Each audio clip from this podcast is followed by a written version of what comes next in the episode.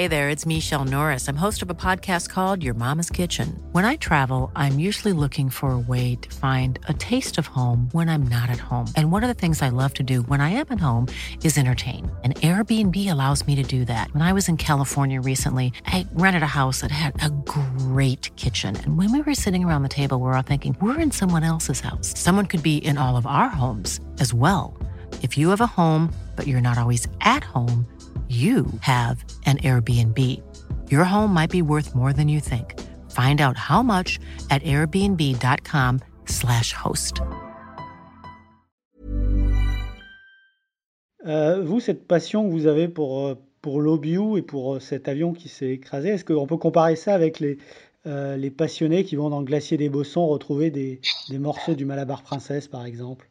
Non, non, parce que je connais le, gars du, enfin je connais de nom de gars du Malabar Princesse, c'est- un peu différent. Il y a, peut-être quelque chose. Par contre, lui, ça a toujours été une passion. C'est quelqu'un qui apparemment qui était aisé euh, financièrement, donc qui a pu avoir des, moyens énormes pour faire ce qu'il fait. Moi, de mon côté, j'étais un, simple montagnard qui essayait de, se réinsérer dans la vie par le sport suite à ma greffe. Et en 92, j'ai fait le, le Lobiou pour la première fois parce que je le regardais depuis des années, depuis que j'allais à la Salette, et je me disais bon, c'est pas un sommet pour moi quoi. et puis on a décidé de faire euh, une expédition Mont Blanc avec des greffés en 92, c'était une, première mondiale.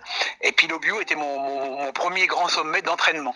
Et je suis devenu un peu amoureux de cette montagne, sans, y être vraiment, comment dirais-je, euh, attiré par l'accident d'avion, parce que je savais qu'il y en avait un.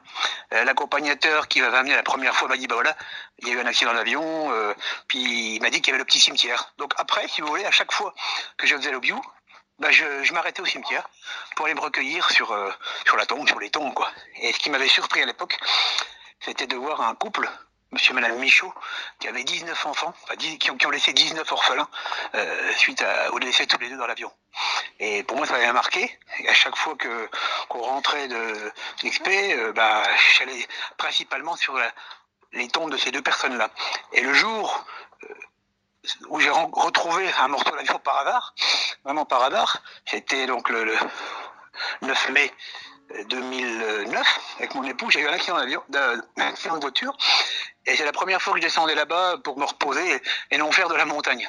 Donc on était très très bas, à 1400 mètres, et là effectivement j'ai on a découvert un, énorme morceau d'avion qui faisait de au moins facilement un mètre carré, voire plus, et bah ça m'a surpris d'en voir un morceau à cet endroit. Et en regardant autour de moi, bah, j'ai trouvé euh, 8, 10, 15, 20. Et c'est là que j'ai tout de suite repensé monsieur et madame Michaud. Et je dis, je peux pas laisser ça là, quoi. Euh, quand tu as un accident de, de voiture, on laisse pas les, les morceaux de, de voiture au bord de la route.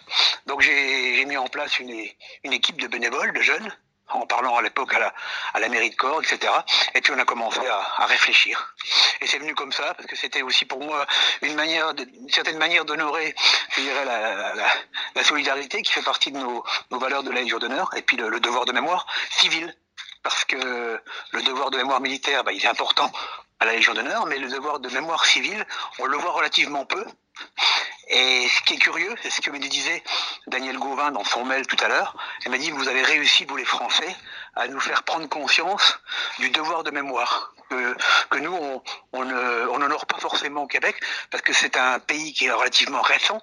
Et elle me dit, euh, malgré que la plaque et la devise du Québec, c'est Je me souviens, ce qui est écrit sur toutes les plaques d'immatriculation des voitures, eh ben nous, on n'avait pas de devoir de mémoire. Et grâce à ce mémorial, elle m'a dit, bah, ça nous permet d'une part euh, d'avancer dans le chemin de deuil, et d'autre part, bah, de voir que le devoir de mémoire, il existe grâce à vous. Comment vous expliquez que des, morceaux de l'appareil, euh, presque 60 ans après, se retrouvent si bas euh, au pied de la montagne? Alors, on, a, on a retrouvé 4000 débris, 4 tonnes à l'époque, hein, sur l'année 2009, et 1000, 1000 débris en bas, c'est-à-dire euh, à 1400 mètres, tout simplement parce qu'il y a un grand couloir d'avalanche, et au fur et à mesure des années, bah, les, morceaux d'avion, les débris qui étaient au, pied de la, montagne à 2400 mètres sont redescendus tout doucement, mais il y a eu une avalanche l'année là, et plus de neige, qui a fait effectivement euh, tout redescendre plus bas. Donc euh, j'aurais pu dire, bah voilà, on prend uniquement ce qui est en bas, mais du coup, je savais pertinemment qu'il y en avait au-dessus. Donc je me suis dit, bah pourquoi s'arrêter là? Autant faire un maximum, prendre un maximum de pièces, essayer d'honorer les, victimes. Et puis quand on a su qu'on voulait faire, euh, qu'un artiste et des élèves voulaient faire des statues, on s'est dit, plus il y aura de morceaux d'avion différents, plus ils pourront choisir bah, les, les pièces comme ils le veulent pour faire ce, mémorial. C'était ça l'idée.